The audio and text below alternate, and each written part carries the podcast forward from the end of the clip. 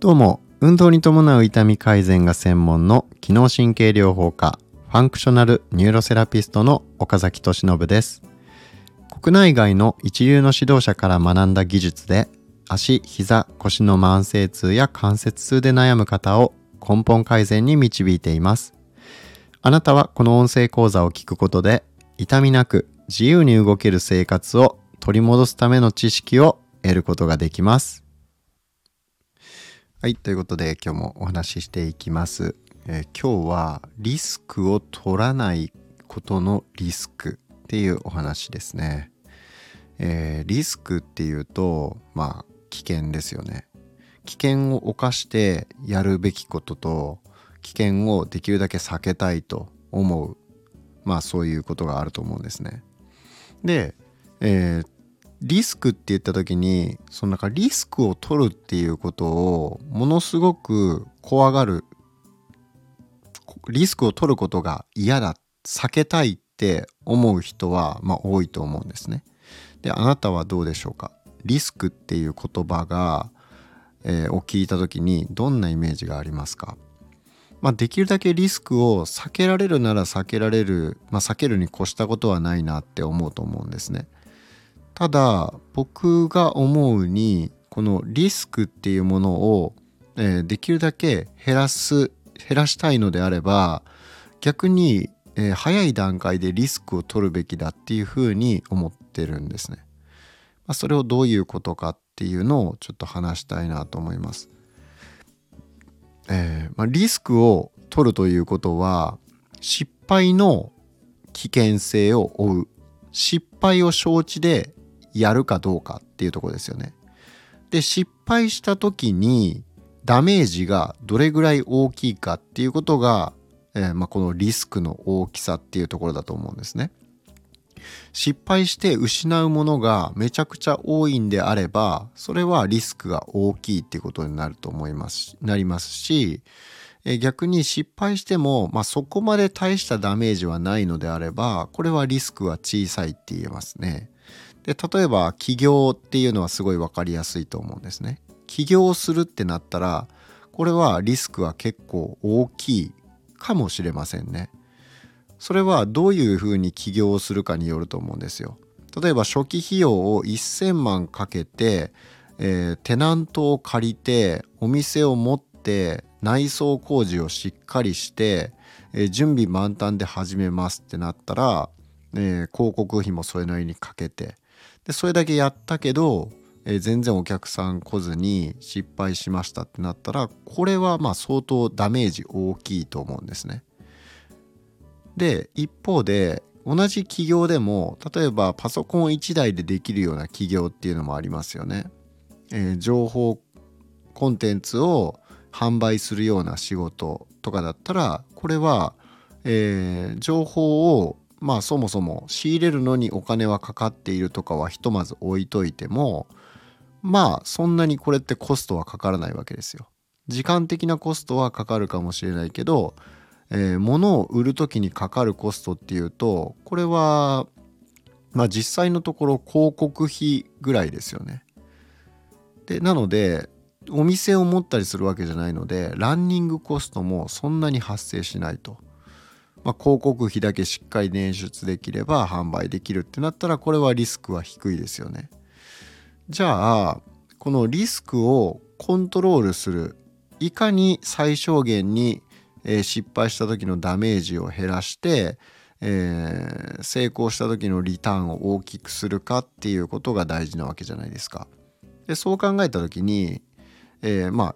仕事に関して言うとまあそういうねリスクを取るっていうことが大事だとは思うんですが一方でプライベートで健康僕らの健康を維持するっていうことに関してあまりにもリスクを取ってない人が多すぎるんじゃないかなっていうふうに思うわけですね。でどういうことかっていうと治療院に行きますと。で全然いい治療院が、まあ、見つからなかったと。言ったらそれは損することになりますよねお金を。でだけどこれっていうのはリスクが大きいと言えるのかっていうと、まあ、リスクほとんどないと思うんですね。まあ、もちろん失敗してしまった全然あのまあいい治療院じゃなかったってなっても、まあ、失うものって、まあ、せいぜい数千円、まあ、高くて1万円ぐらいなもんだと思うんですね。で一方で、えー、もし治療院をそれでまあ何店舗か回って、えー、じゃあ5店舗目ぐらいで、えー、ようやく、まあ、ちょっとこの信頼できるすごいいい先生見つかったってなったと。でそこまでに仮に5万円失ってたとしますよね。5万円プラス自分の労力とか時間っていうものを失いましたと。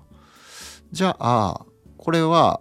すごいそのダメージが大きいかっていうと僕はめちゃくちゃ小さいと思うんですね。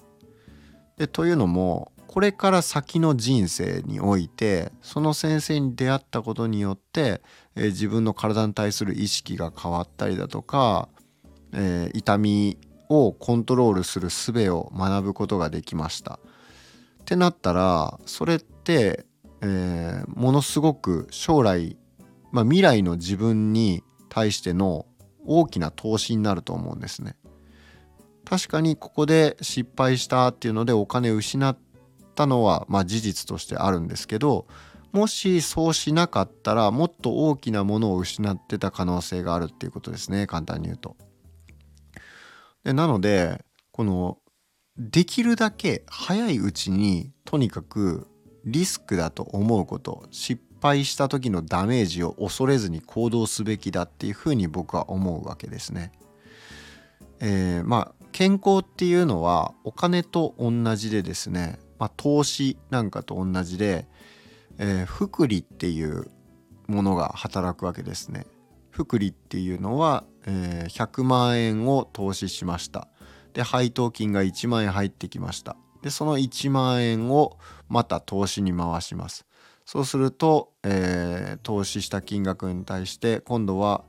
えー、101万円だったのが101万5,000円になりました。で5,000円増えたからまたそれを再投資に回しますって言ったらどんどん雪だるま式に増えていって、えー、最初は小さな変化だったものが、えー、時間が経てば経つほどものすごい大きな変化になるっていう、まあ、そういう、まあ、考え方ですね考え方というか、まあ、そういう現象ですね。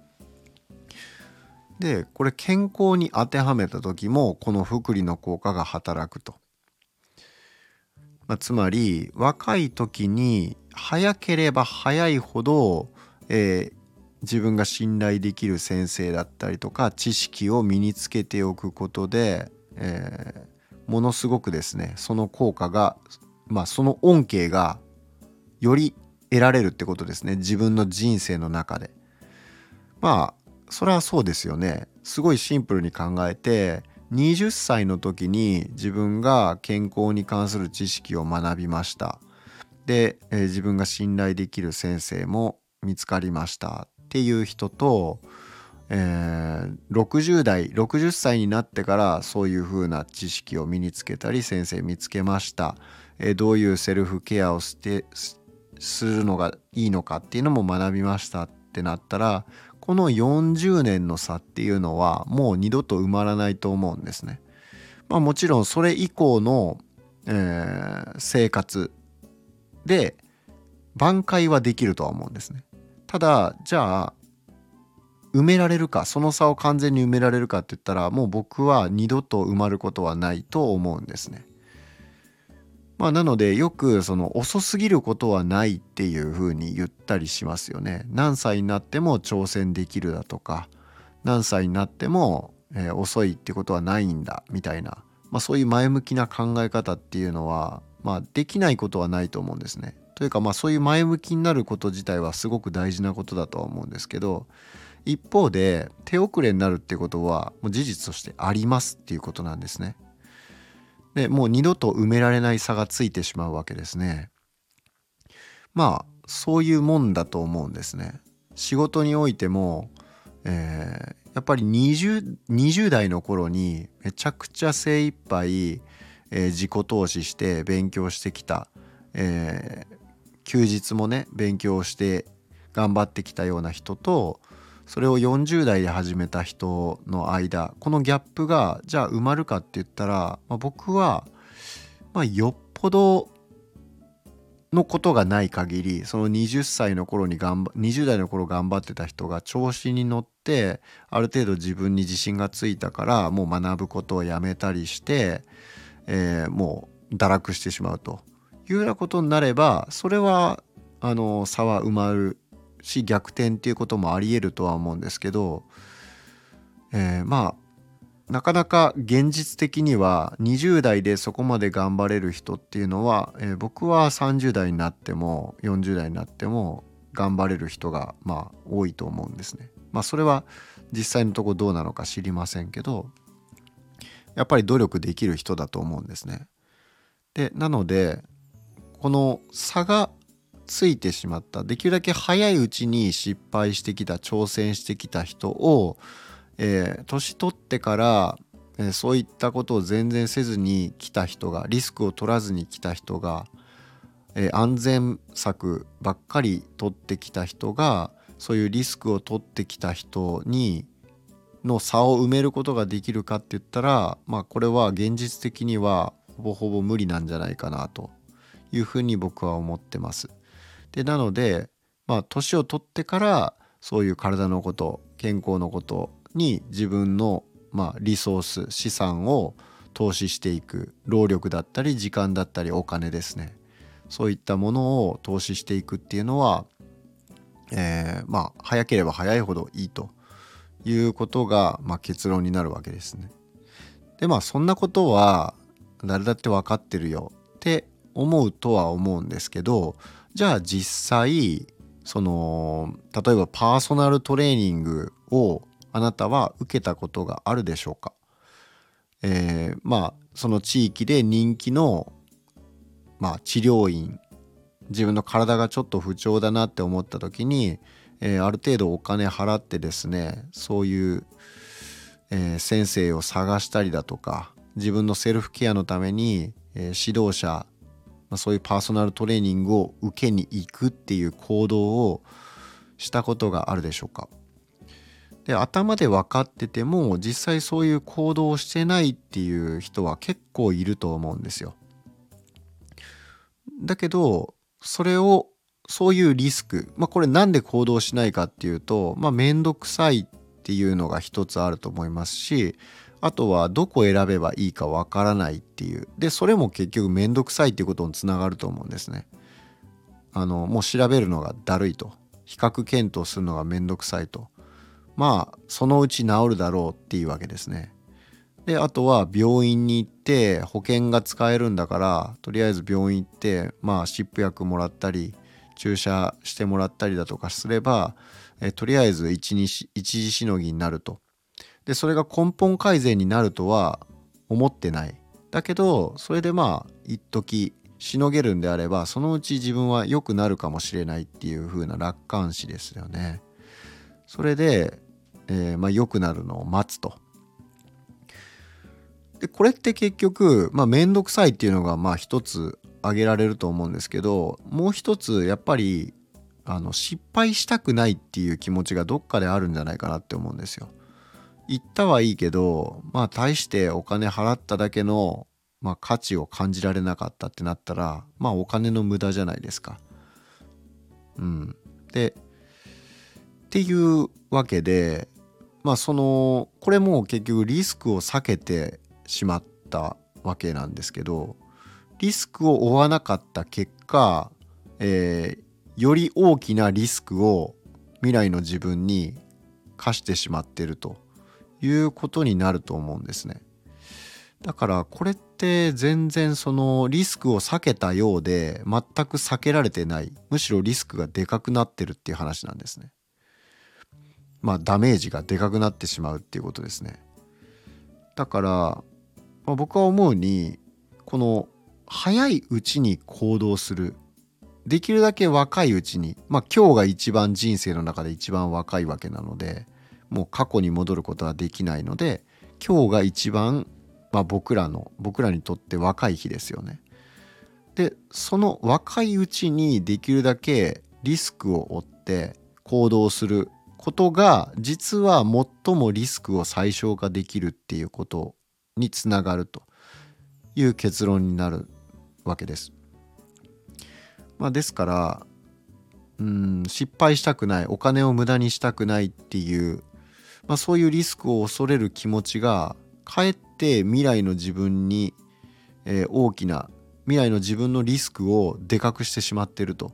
いうことに私たちは冷静になって気づくべきなんじゃないでしょうか。そうすると、えー、今多少失敗して損するかもしれないけど、えー、今のうちにいっぱいあの失敗しておくということが逆にリスクを将来のリスクを最小化するっていうことになるので、まあ、これ得してるわけですよね。早ければ早いほどこの得が大きくなるわけですね。いやなので僕もうんこういう考え方をすごい大事にしたいなと思ってるんですね。でまあ20代の頃僕は国家資格を取って鍼灸師の国家資格を取ってから、えー、仕事を結構転々としたわけなんですけどまあ治療院に勤めた後に、まあ、鍼灸師本当に治療家として一生生きていくっていうことをね他の仕事を何も経験してないうちにそういうふうに決めてしまっていいのかっていうのを考えてしまったわけですね。それでまあいろんなアルバイトだったりとか、まあ、家の補修だったりとかね、えー、田舎に行って岡山県のど田舎新庄村っていうね人口1,000人未満の村に行って、えー、まあ集落支援っていうことをやったりだとか、まあ、エコツアーガイドの研修生やったりだとかまあいろんなことやったわけなんですけど結果としてここでこれっていうのはものすごいリスクを負ってるわけですよね。なんですけど僕はこのリスクを負ったことによって今の自分があると思ってるんですね。で今の自分っていうのはまあ比較的うんどうなんでしょうね自分で独立してあの自由に好きなことをやって、えー、まあ一般的な平均年収よりは全然多く稼げているっていうのは本当にまあその20代の頃に負ったリスクのおかげで今の自分があると、えー、日々幸せだなって思いながらですね自分がやりたいようなことを自由にできているっていうのは本当にありがたいと思うんですね。それはやっぱり20代の頃に自分が大きなリスクを背負って行動した結果だと思うんです。でまあその成功の定義っていうのは人によって全然違うと思うのでそのまあ僕の今のこの状況が全然その他の人からすれば成功とは程遠いものであるとは思うんですね。まあ、その可能性はある。だけど僕にとっては今あのものすごく過去の僕が描いた理想的な暮らしを手にしてしまってるんですね。まあ、それ自慢というかそう今こうやって喋りながら僕自身がちょっと気づいたっていうとこなんですけどそう言えばリスクを負ったことによって今の自分があるなというふうに感じるわけです。でもし今からあの頃やったような20代の頃やったような僕今もうすぐ37歳になるわけなんですけど20代の頃にやったような、えー、まあ何て言うんでしょうかねちょっと無謀とも言える行動うんあまりにも感情的すぎる直感的すぎるような行動ですよね。それが今になってできるかっていうと、まあ、確実にちょっと無理かなって思っちゃうんですよね。うん、だからまあやっぱり早ければ早いほどそのリカバリーが効くっていうことですよね。その失敗した時の立て直しが効くっていうことなので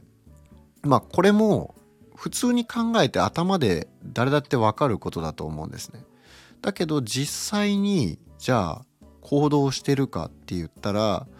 案外ですねその毎日の忙しさだったりだとか目の前のことに、えー、右往左往してるうちに時間が経ってしまってどんどん保守的になってそういうリスクを取るということができなくなってしまっているという結果的にそういうふうになってしまってるっていう方は意外と多いんじゃないかなって思うわけです。でなので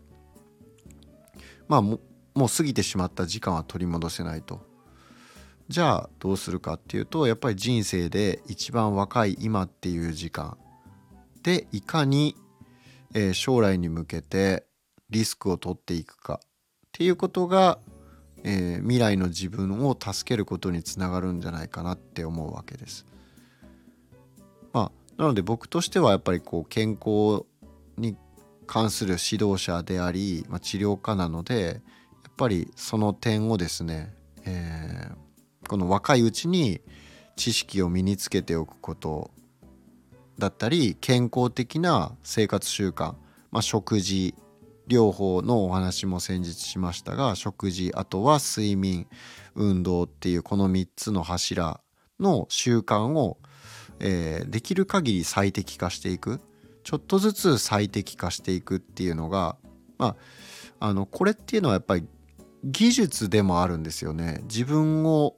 えー、まあ、律するというか自制心が求められることなのである程度ですね習慣化するまでは特に結構自制心が求められますよね。でそういう意志力っていうのもうんやっぱり年を取れば取るほどなかなかうーんとそうですねやっぱり早いうちにそういったことの重要性っていうのを知識として理解しておいてでなおかつ自分でそういう習慣を手に入れようっていうふうにまあするというのもやっぱり年を取ってからはなかなか修正が効きにくい部分もあるんじゃないかなと。まあ、というか手遅れになっちゃう部分もあると思うんですね。例えば骨がものすごい変形しちゃってるから、えー、痛みが出てきたと。でその痛みをうんと治療していきたいっってなった時にで知識で、まあ、こうこうこういうことをすればいいんだなっていうことが分かったでそれ頑張ってやりますってなってもえー、これはなかなかですねもう修正が効かないっていうパターンも結構あるわけです。でそう言ってしまうとねちょっと希望を失ってしまうようなことを言っちゃってるかもしれないんですけどまあ事実としてこれはもうお伝えしておかなきゃいけないことなので、えー、お伝えするんですがやっぱりもううんリカバリーが効かない立て直しが効かないっていうことは事実としてあるわけなんですね。なのでもうとにかくいち早く、えー、自分の生活習慣を見直すでその見直すためにはやっぱ知識がいるんですよだから糖質を取りすぎると良くないですよとかあの砂糖を控えた方がいいですよとかオメガ3脂肪酸をなるべく取って取るようにしてオメガ6脂肪酸控えた方がいいですよって言われてもえー、でなんでっていうその理由の部分ですよねこの理由の部分がわからない限り人間って行動できないもんなんですね。あのまあそういう心理学の研究っていうのもやっぱりあって理由ってすごい大事なんですよ。だからその理由が知らなず知らずにただ結論だけこうした方がいいですよへえっていうのとちゃんと理由まで知った上であそうした方がいいんだっていうのを分かってる人だったらこれやっぱ行動力全然違ってくるはずなんですよ。まあ、僕自身も、えー、実体験としてまあそうですし、えー、まあ他のね僕の患者さんでも、えー、生活習慣を変えることができたのはやっぱ知識があったからだっていう方は、えー、たくさんいますね、えー、知ってたけどそこまで知らなかったっていうわけですね。まあ、要は結論は知ってたけど理屈その理由なんでそういう結論になるのかっていう理由の部分が分かってなかったっていう場合はなかなか行動につながらないんですよ。まあ納豆が体にいいですよ海藻類が体にいいですよって言われてもああそうなんだって言って行動ってあんまり行動になかなか結びつかないと思うんですね。まあそれを聞いた最初の1週間ぐらいはちょっと積極的に取るようになるかもしれないけどじゃあ1年後に同じようにそれ続けてるかって言ったら多分続けてないと思うんですよ。それは何でかっていうと他にいろんな情報が入ってくるからですね。いろんな情報が入ってくる中で、えー、そっちのことが頭に入ってじゃあそれを今度やります。でまた別の情報が入ってきてそれをやりますっていう感じで、えー、日々いろんなニュースが出てくるのでえー、まあ、そういう本質的なことっていうのがだんだん見えなくなってくるわけですね。テクニックによってしまうっていう。まあそういうわけなのでちょっといろいろ話がねあの右往左往してしまっていろんなこうあちこち飛んじゃってあのちょっと分かりにくい話になっちゃったかもしれないダラダラ喋っちゃいましたけどまあこういうダラダラ喋るっていうのもまああっていいかなと思うんですね。まあまあそういうわけであのまあリスクを、まあ、結論としてはリスクを恐れることが結局リスクを最大化してしまうっていうことですね。ダメージを減らそう減らそうダメージを負わないようにしようダメージを避けようってすればするほど未来の自分にダメージ与えるダメージがでかくなってしまってますよと。まあ本末転倒なんじゃないですかっていうことをですね。なので、えー、人生で一番若い今日のうちに今日から、えー、どんどんねお金を投資して、えー、たくさん失敗もすると思います。投資っていうとあれですよ。そのなんか変な商品高額な商品買うとかそういうのじゃないですよ。じゃなくて、え健康に関する知識だったりとか、え自分に合うパーソナルトレーニングだったりだとか、まあ、治療院だったりだとかまあその将来のね自分の健康を維持する上でまあ役立つようなものを見つけるためにお金を使うっていうことは、えー、まあ、将来の自分にとってねものすごいいい投資になりますので、えー、ぜひこのリスクを恐れるのではなくリスクを積極的に取りに行くという発想ですよね。あのそれをすることによってダメージは最小限に抑えられる思いますので、えー、まあ、ちょっとね参考にしてみてください。ということで今日のお話は以上で終わります。また次回お会いしましょう。